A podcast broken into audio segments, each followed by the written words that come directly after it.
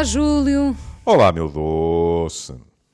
E então? Hoje, hoje trouxe-nos uma canção. uh, sabe que eu não tenho, uh, nunca estabeleci uma grande ligação com cantores franceses. uh, com, Hum. Também tem a ver com com um belga, é? sim, com, com um belga, Oh, sim, com, o- com o Jacques Brel, sim. Sim, Um, mas nunca ouvi muito La Chanson Française, não é? Uh, e portanto. No fundo, vamos ser justos. Ou injustos, não é? Que é assim. ah, os belgas têm razão quando se queixam de que grande parte das pessoas nem se lembram que Brel era belga, não é? Exato, Não é? pensam que é francês, claro. a associá-lo, não é? Aliás, toda a sua carreira foi feita em França, não é? Pronto. Mas Ah. os belgas têm sempre uma coisa que nos podem esfregar na cara, não é? São as batatas fritas. E os mexilhões? Les moules! Les moules. Les moules! Les moules. Bom, eh, o, o Júlio trouxe Hum. uma canção. Sei que quem também gosta muito de Serres Reggiani é o professor Sobrinho Simões. É verdade. E, e trouxe esta canção porquê? Trouxe esta canção. ah, ah, eu, eu também tenho andado. ah, esta, esta pandemia tem os efeitos mais surpreendentes, sabe? Eu sei que sou muito preguiçoso. Eu sei que sou um animal de hábitos. Mas andar para aí há três meses com o mesmo disco a tocar no carro, embora seja triplo, mesmo para mim é um bocadinho mais. Já dá para uma grande viagem, não é? É, o que acontece é que o o José Manuel Mendes me ofereceu um triplo do Regiani. E eu, eh, também é bom não esquecer que as minhas viagens são curtas, não é? Que eu tenho ido pouco a Cantelães e, portanto, normalmente é para o consultório do consultório. E eu tenho andado sistematicamente a revisitar Regiani que não, que não visitava há uns anos. Eh, Brel foi sempre talvez o que eu mais ouvi em, em competição cerrada com Ferré. Uh, Reggiani sim, mas não ao nível dos outros dois. E portanto tem sido uma barrigada de Reggiani. E eu não pensei faz ficar vou- mais melancólico? Eu acho Faz-me- extremamente faz- melancólico e faz-me nostálgico. faz-me ficar com muitas saudades, isso faz. Porque eu tenho saudades deles. Quer dizer, uh, Deus abençoe o YouTube, mas não é a mesma coisa. Não, mas eu digo mesmo, eh, ainda por cima, com, com, com estes dias mais turvos que vivemos, eh, se não faz ficar mais triste. Não. Pois, não, não, estava a pensar, eh, muitas vezes eu penso que melancolia é, um- é uma palavra de ricos para tristeza, sabe? Pronto. Ou então, assim, uma tristeza com os, com os ângulos um bocadinho polidos. Mas talvez, mas aí também há um, há um fator predisponente, que a Inês, aliás, conhece, não é? Eu, eu custa-me muito ver o declínio, ao menos comparativo, da cultura francesa em relação à anglo-saxónica. Sim. E também em termos da canção, é? que foi completamente trucidada.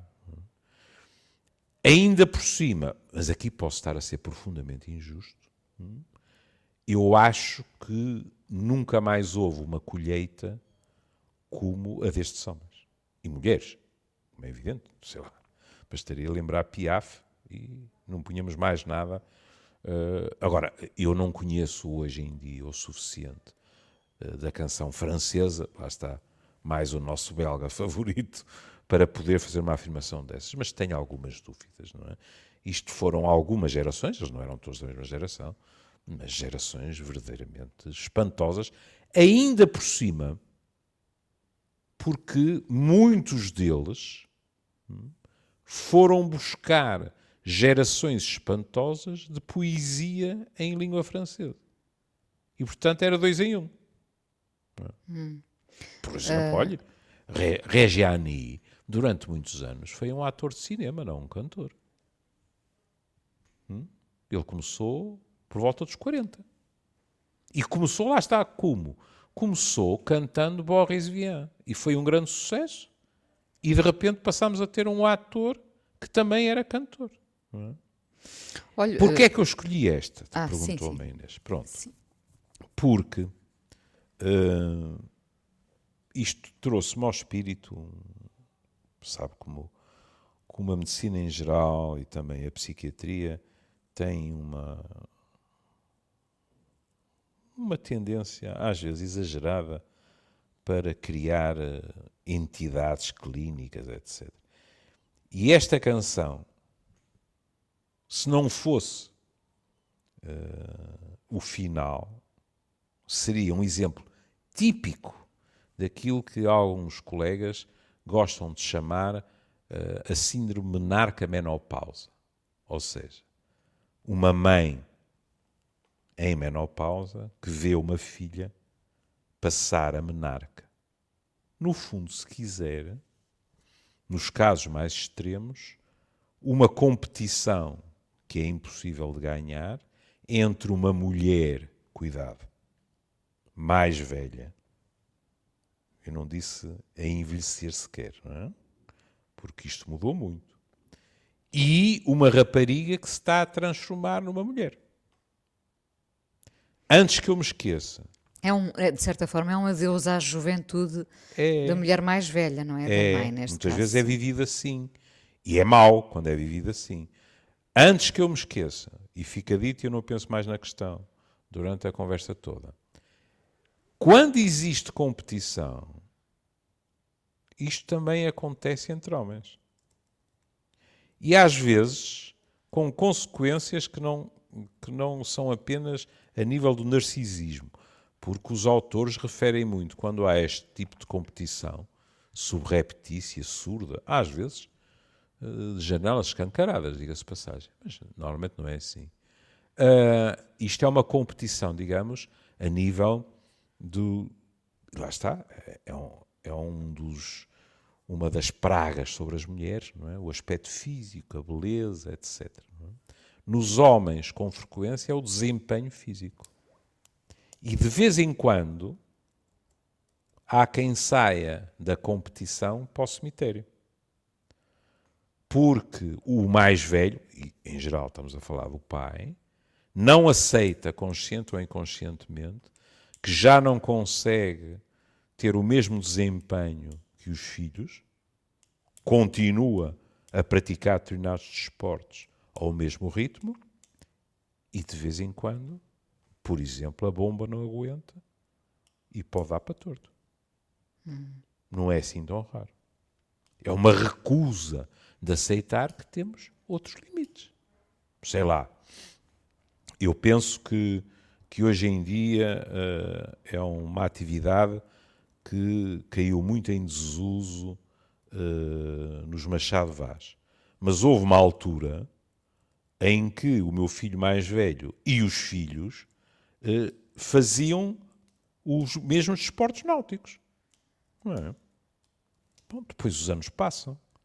E é evidente que o meu filho, quando tiver 50, quando, com dois filhos de 20 e tal, é melhor que se resguarde e, por exemplo, a sua coluna vertebral, etc., porque senão pode ficar empenado porque já não está na mesma forma física que os filhos estão.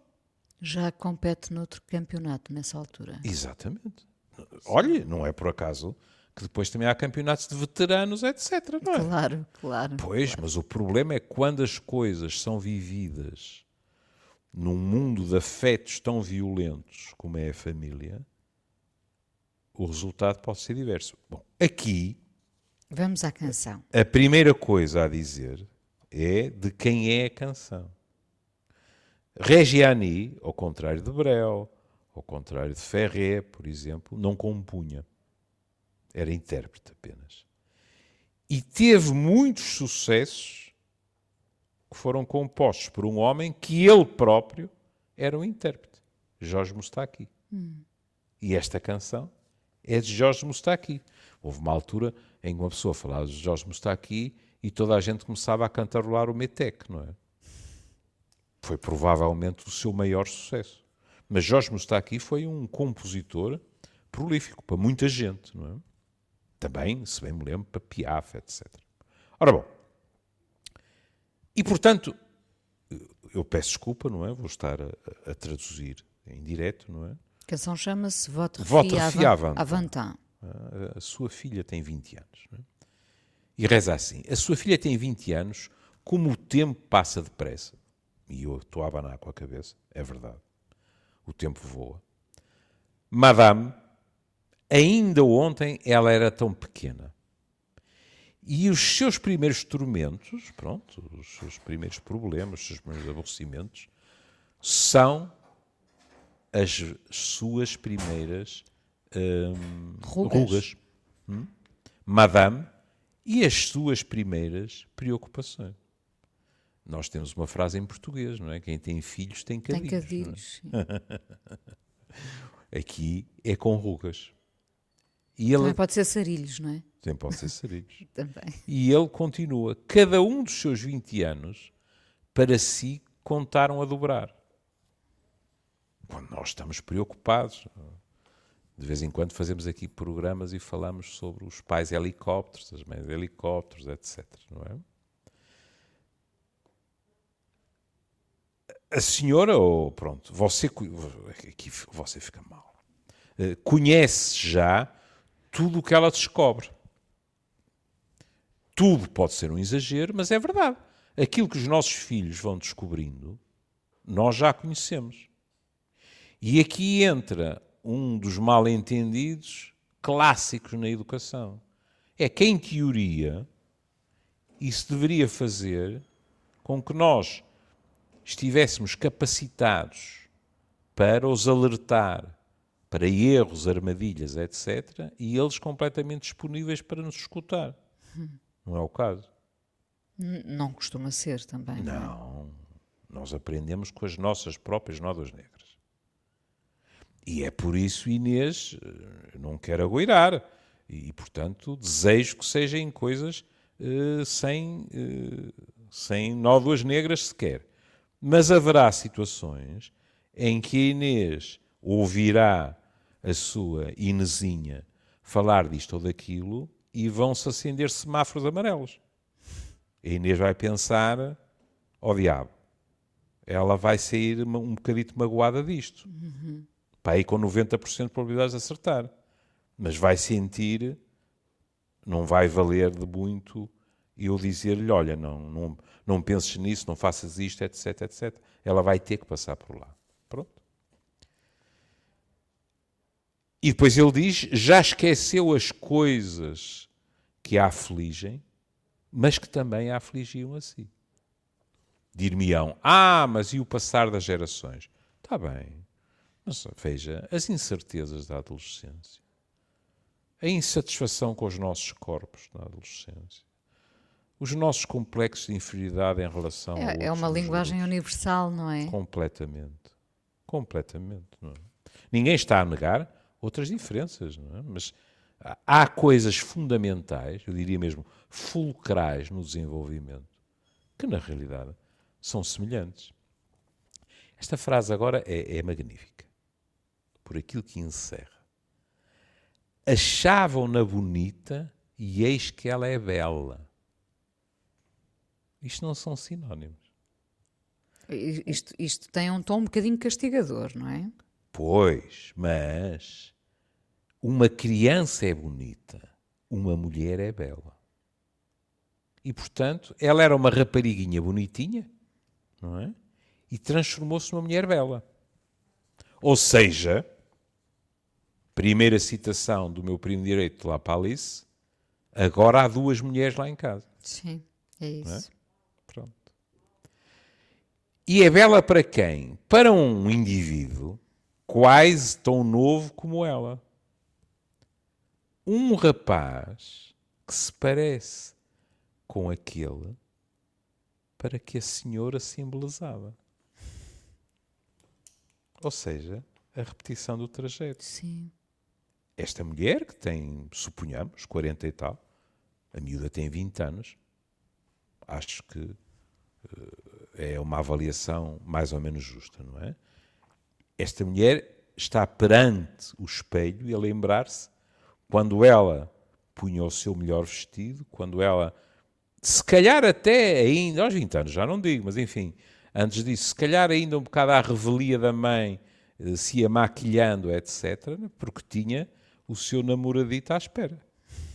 E, portanto, ela revive isso através da filha. E depois, uma descrição que é: eles fazem um jardim de um bocado, um canto de erva má. E com a flor da idade constroem um espantoso buquê. É assim na realidade.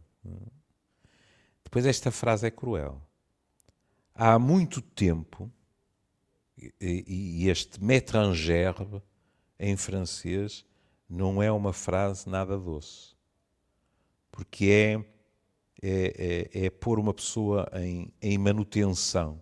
E, e diga-se passagem que no dicionário outro dos significados é até uh, vómito.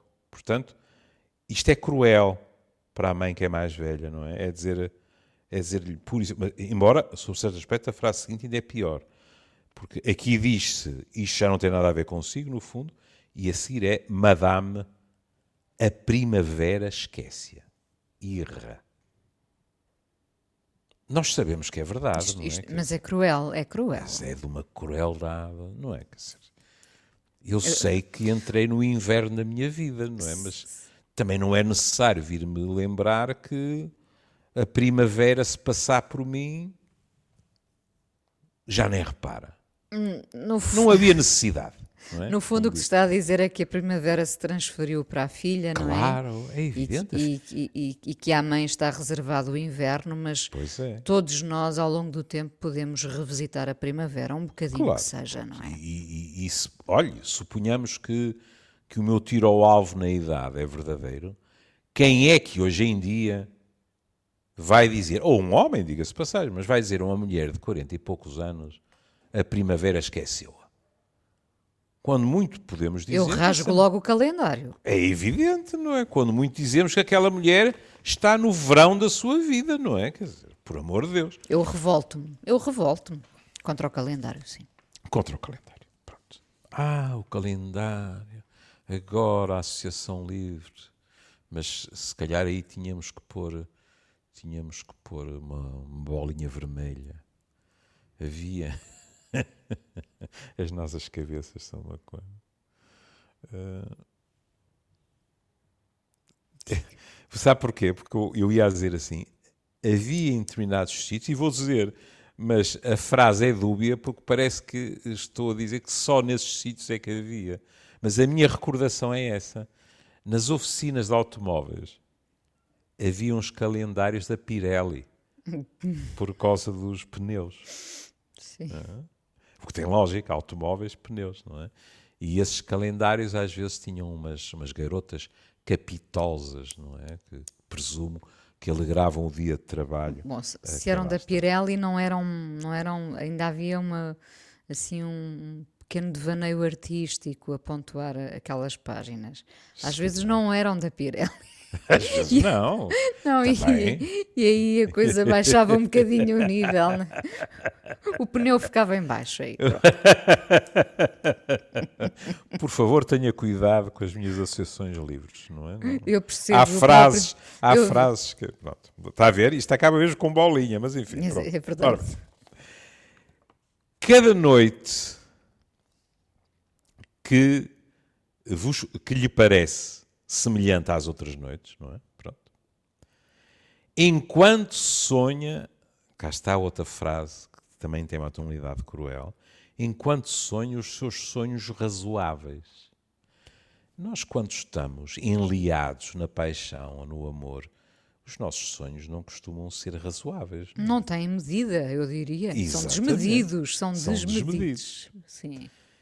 Enquanto eles, de prazer e de amor, tornam-se culpados, minha senhora, no mesmo leito, na mesma cama. Pronto. Estão a descobrir também a dimensão sexual. Mas culpados os culpados nunca tiveram tanta inocência, e esta frase agrada-me muito, porque de vez em quando gosta de se pintar o sexo com tonalidades de, cores escuras, não é? E culpabilizantes. E, e muitas vezes, então, quando é a descoberta do sexo, a palavra inocência aplica-se perfeitamente. E não só à inocência, como ele acrescenta, tão poucos lamentos e tanta descontração. Eles não estão nada preocupados com o que está a acontecer. E porque não estão, nem sequer lhe pedem a si a sua indulgência, não é? Se quiser, até a sua permissão. É algo que se passa à revelia dela. Não pedem a sua indulgência para quê? Que bela frase. Pour leur tendre délit. Para os seus ternos pecados ou delitos, se quiseres. Uhum, não é? Uhum. E agora, porque é que eu dizia que no fim do poema isto amaciava? Não é? Porque isto podia continuar no mesmo registro e nós alucinarmos, imaginarmos uma situação de choque entre estas duas mulheres. Se não a céu aberto, não é? Mas pelo menos qualquer coisa que eh, ficasse eh, rumorejante dentro de cada uma delas, num registro de ressentimento. Mas curiosamente, neste poema, Mustaki não vai por aí. Ah, Mustaki não vai por aí, por amor de Deus.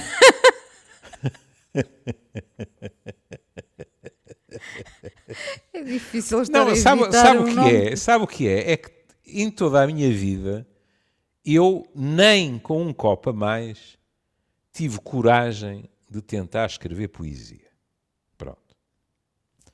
Escrevi, como sabe, uma vez um fado, ou antes disseram-me que tinha escrito um fado, é mas foi uma coisa uh, completamente uh, à minha própria revelia. E bem não? escrito, e bem Pronto. escrito. À minha própria Bom, mas, mas, aqui repara, tanto aqui como Regiani É verdade. É? Mas facilmente. o que é irritante, percebe, é que um tipo que teria, por exemplo, Lobo Antunes também dizia sempre isso, não é? Que jamais eh, pensassem que ele se atreveria a escrever poesia.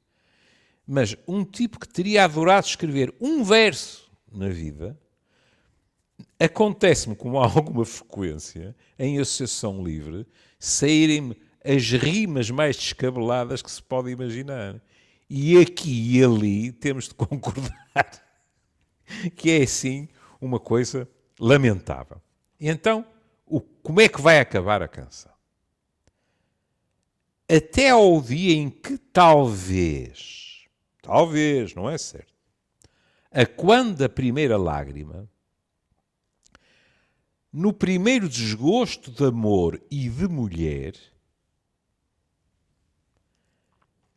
não será, não caberá a ninguém que não a si Madame sorrir para que ela lhe sorria a si.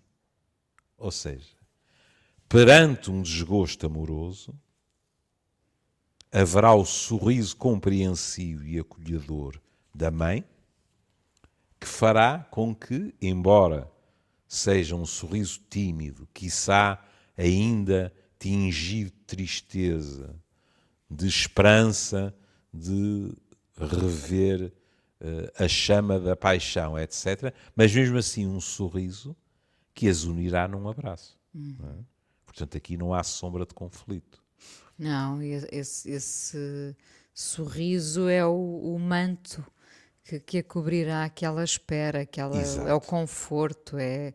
Enfim. É, é, o conforto, é exatamente isso. É, é, é, é a boa palavra, não porque, é? Porque aquele primeiro desgosto parece não ter fim, não é? E quando nós dizemos pior, pior, frase que se pode dizer, mas isso vai passar. Ui, Jesus!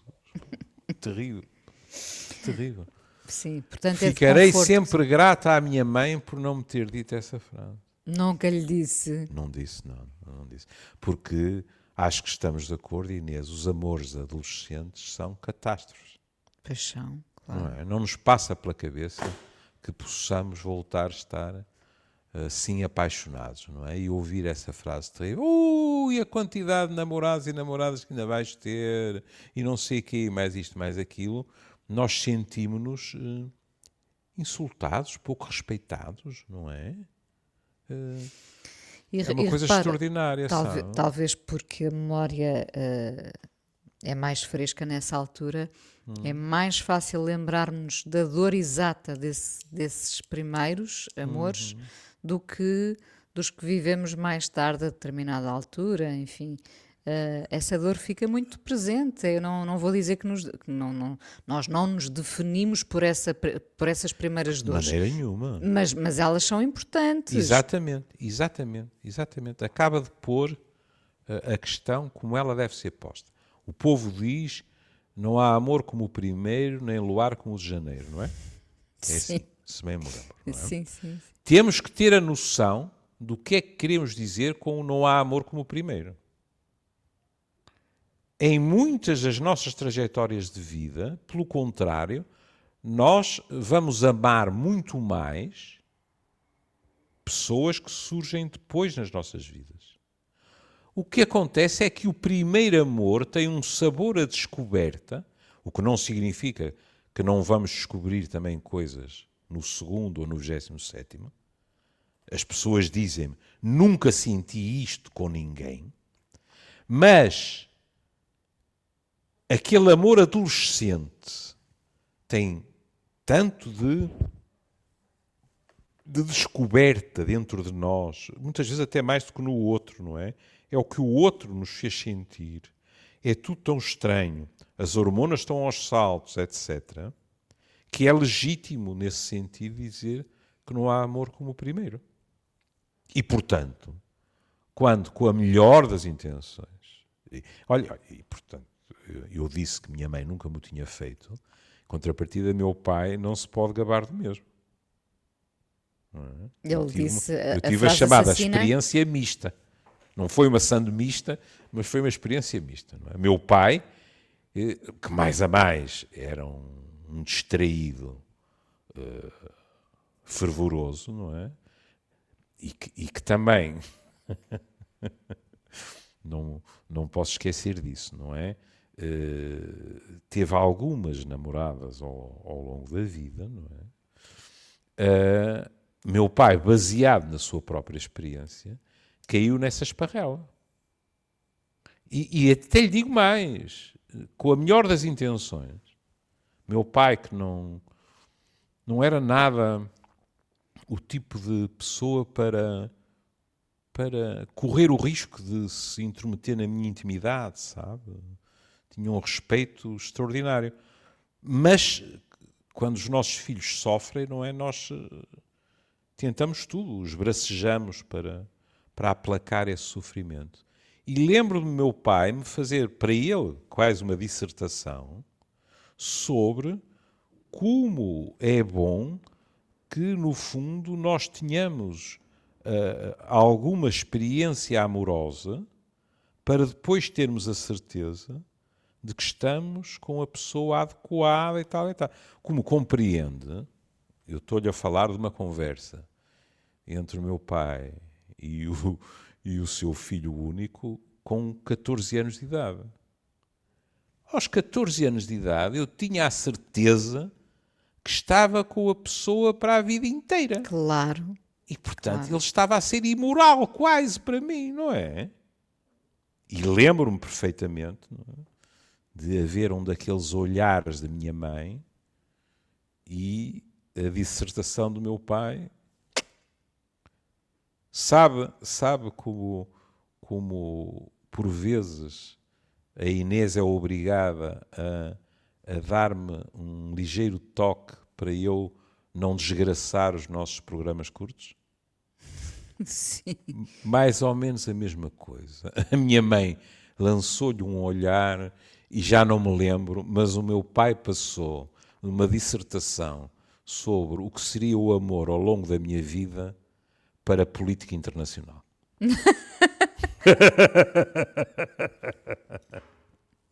E curiosamente, minha mãe teve uma abordagem completamente diversa, porque minha mãe ouvia, ouvia, e ao longo da adolescência ouviu algumas vezes, não é? Ouvia, ouvia, ouvia, e tentava o quê? Tentava fazer-me sorrir. E sem nunca carregar nas cores vivas, que me pusessem naquela de a minha mãe disse-me que isto vai se compor e tal e tal, mas também tinha sempre o cuidado de manter a porta ou a janela entreaberta, de não me tirar completamente a esperança. Hum? E, e já, Depois, agora, já agora essa brechazinha serviu-lhe para alguma coisa? Acho que sim, sabe? Desde logo serviu para uma coisa, que foi uh, minha mãe ser uma extraordinária confidente. Hum? Isso é importante. Termos com quem falar, porque naquela idade, mesmo com os meus amigos, uh, dar sinais de fraqueza, etc, etc. E serviu para algo que, evidentemente, na altura hum, foi doloroso, hum, mas que, eh, envolvidos tantas décadas, eu considero que foi pacificador. Percebe? Porque numa determinada situação, minha mãe disse: Estás-me a pedir a opinião? E eu disse que estava. E minha mãe disse-me: Eu acho que tu não fizeste tudo o que tinhas obrigação de fazer. Pronto. E ponto final, parágrafo. Ela teve o cuidado de dizer: Estás-me a pedir a opinião. E isso para mim foi angustiante, sabe? Porque nós temos o nosso narcisismo, o nosso orgulho, não gostamos de dar o braço a torcer, etc, etc. Mas o que acontece é que eu tinha, como sempre tive ao longo da vida, é? uma idealização brutal de minha mãe. E Sim. aquilo não me saiu da cabeça. E, e não sei quanto tempo levou, mas sei que levou meses. Chegou uma altura que eu disse: não, não fico bem comigo nem com o espelho. E fiz aquilo que ela tinha dito que achava que eu tinha deixado por fazer não valeu de nada, mas houve uma certa pacificação. Hum. Eu pensei, não havia mais nada a tentar, percebe? Não podia fazer mais nada. Ponto final. Uh, uh, sabe, estava a pensar uh, nesta canção hum. analisada nos dias de hoje se, bom, neste tempo em que foi escrita, não havia de facto um, uma divisão maior entre mães e filhas, pais e filhos, enfim. Uh, as pessoas eram. Uh, pareciam e tinham um ar mais velho, de facto, uh, para, para com isso parecerem mais responsáveis, não é? E a maior parte das mulheres de 40 e tal anos não tinham PTs. Ah. Claro que estamos a falar de determinadas classes sociais, não é? Mas isto sim, conta. Sim, ginásio, é? falamos de ginásio. Tudo sim. isso, não é? Sim. Uh, não, e hoje em dia, não, não quer dizer que não haja essa competição, não é? Mas, uhum. uh, e também não digo que às vezes até pode ser prejudicial essa, o facto de mães e filhas parecerem não é? Quais irmãs, às vezes. Ah, sim, parecem é? irmãs. O, é. o, chamado parecem irmãs. É. Mas eh, eu diria que houve um tempo em que uh, os, os, papéis, uh, tudo estava muito definido, não é? Hum. Porque as pessoas achavam, lá está, que, que para serem levadas a sério, para terem o respeito merecido, tinham de parecer mais velhas e, uhum. e, hoje já pensamos de forma diferente, até, até se vê no trato, não é? Em que estamos muito mais próximos dos nossos filhos do que uhum. estiveram os nossos é pais, não é? Uh, porque, e, porque tinham sido educados nas, assim.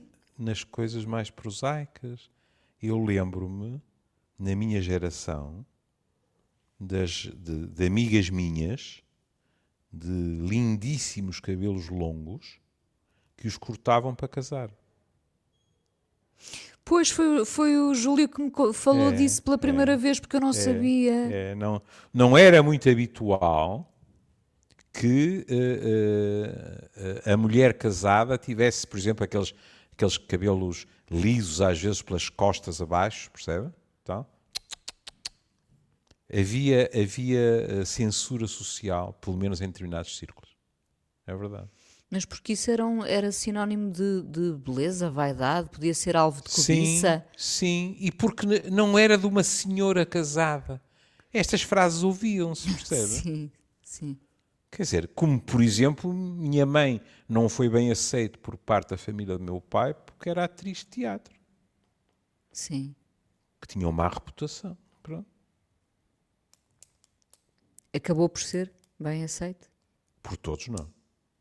Por todos não. Ai, por todos não. É que, aliás, agora aqui estou a ser injusto, mas a gramática é assim. É? A, gramática é machista, não é? Porque uh, seria mais honesto dizer por todas não. Hum. Porque as críticas, Vinham das mais, mulheres. algumas delas deselegantes e mais duradouras, vieram da parte feminina da família e não masculina. E a sua mãe, já agora, como viveu com isso? Deu a volta a isso? Deu, uh, uh, não, não, digo que fosse fácil, não é? Uh, repare que um, ehm, naquele tempo, eu, eu, eu, tento ser justo para as pessoas, havia uma característica de minha mãe que era considerada completamente inaceitável e até eu era metido ao barulho. É que minha mãe trabalhava e o trabalho dela era andar em turnê pelo país. Ou seja, não estar em casa.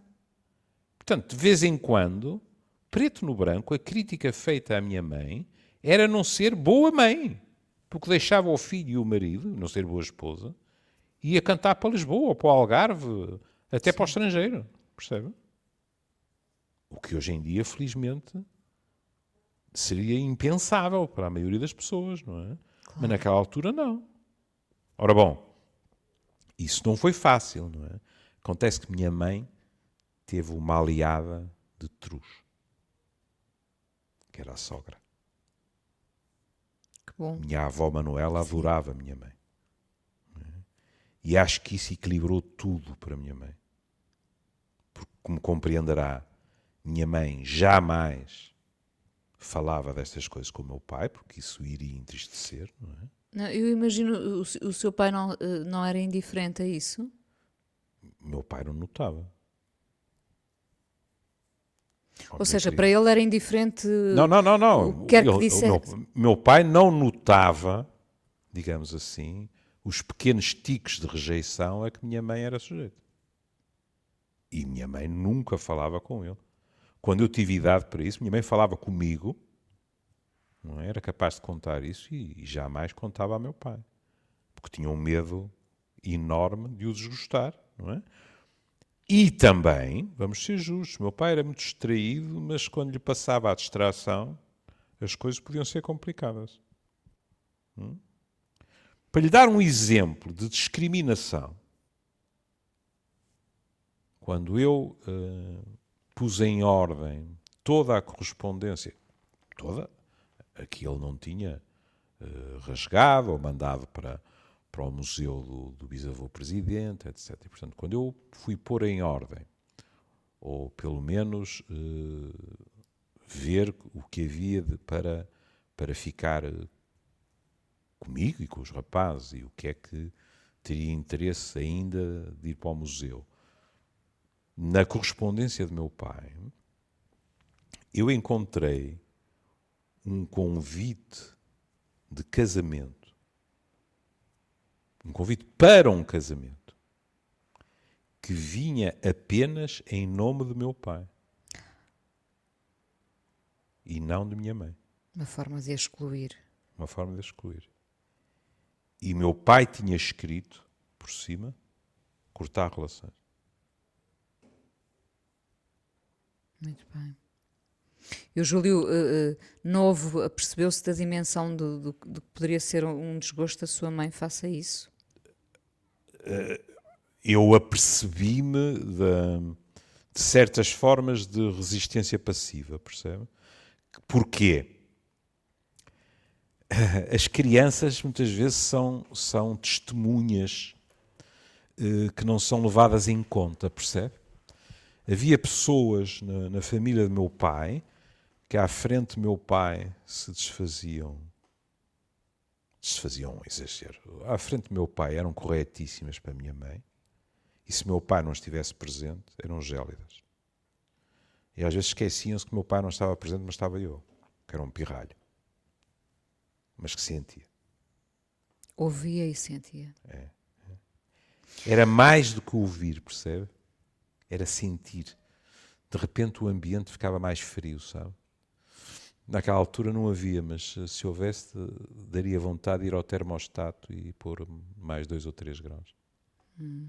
Meu pai entrava e de repente, One Big Happy Family. Não, não, estou a dizer que não acontece hoje em dia. Não pelas mesmas razões, penso eu, não é? Quantas vezes eu ouço, por exemplo, em terapia de casal, um dos membros do casal pronto, eu digo um dos membros, se os casais forem heterossexuais, para marcar que isto também pode ser um, uma queixa dos homens, por exemplo, que dizem isso. É? Quer dizer, uh, acabou-se a hipocrisia, eu não vou mais à casa dele ou à casa dela, não é? Porque se for sozinho, sou tratado de uma maneira, depois digo-lhe e ele não acredita ou ela não acredita. Essas coisas acontecem, se sabe, estou bem com ele. Acontecem muito, claro. Como acontece o contrário. E ouvir, por exemplo, mulheres dizerem-me a minha sogra foi a mãe que eu nunca tive. É bom ouvir isso, é, é, é ótimo ouvir isso. E Júlio. coitadas das sogras foram sempre vítimas privilegiadas de anedotas, de tudo e mais alguma coisa, não é? Mas algumas foram e são verdadeiras um mães. Júlio, e Diga. Eh, posto isto, vamos ouvir, uh, vamos ouvir o Regiani, não é? Uhum. Votre fille à 20 ans. Uh, quando comecei o programa disse uh, que não ouvia música francesa. Uh, é, é, essa música, não é? Que, que, que uhum. no fundo o Júlio ouviu. Eu ouvi mais o Gainsbourg, o Serge Gainsbourg. Ah, Continuo a ouvir. Uhum. Há um nome Sim. muito interessante da nova música francesa chamado Benjamin Biolay. Biolay? Um com T no fim ou quê? Não, ou não, AIS. AIS, ah, tá bem. Benjamin Biolay.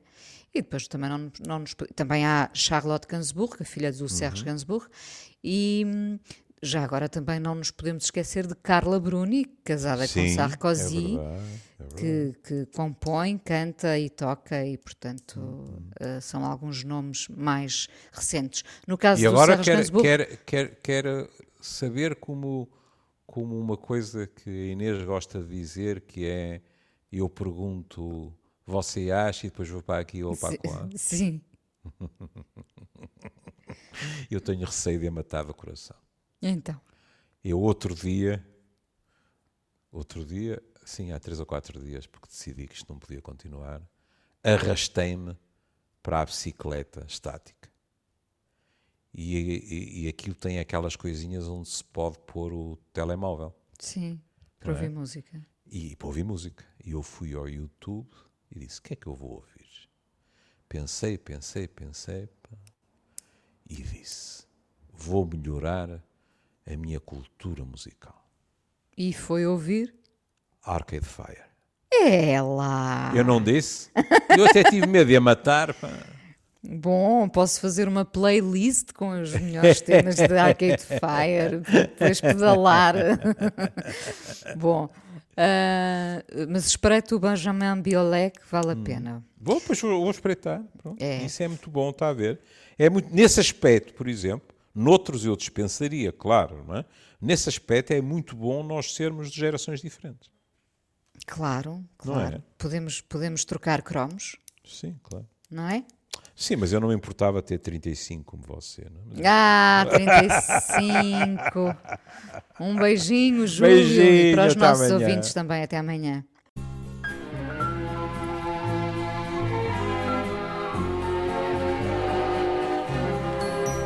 Votre fille a 20 ans, que le temps passe vite, madame hier encore, elle était si petite. et ses premiers tourments sont vos premières rides, madame, et vos premiers soucis. Chacun de ces vingt ans, pour vous à compter double, vous connaissez déjà tout ce qu'elle découvre, vous avez oublié les choses qui la troublent, madame, et vous troublez aussi.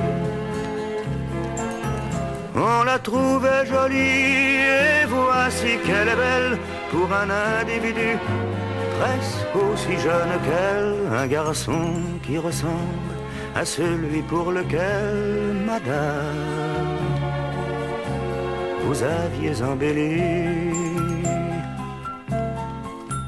Ils se font un jardin d'un coin de mauvaises herbes, nouant la fleur de l'âge en un bouquet superbe. Il y a bien longtemps qu'on vous a mis en gerbe, madame. Le printemps vous oublie. Chaque nuit qui vous semble, à chaque nuit semblable, pendant que vous rêvez vos rêves raisonnables de plaisir et d'amour, ils se rendent coupables, madame, au creux du même lit. Mais coupables jamais n'ont eu tant d'innocence, aussi peu de regrets et tant d'insouciance qu'ils ne demandent même pas votre indulgence, madame, pour leur tendre délit. Jusqu'au jour où peut-être, à la première larme, à la première peine d'amour et de femme, il ne tiendra qu'à vous de sourire, madame, madame pour qu'elle vous sourie, pour qu'elle vous sourie.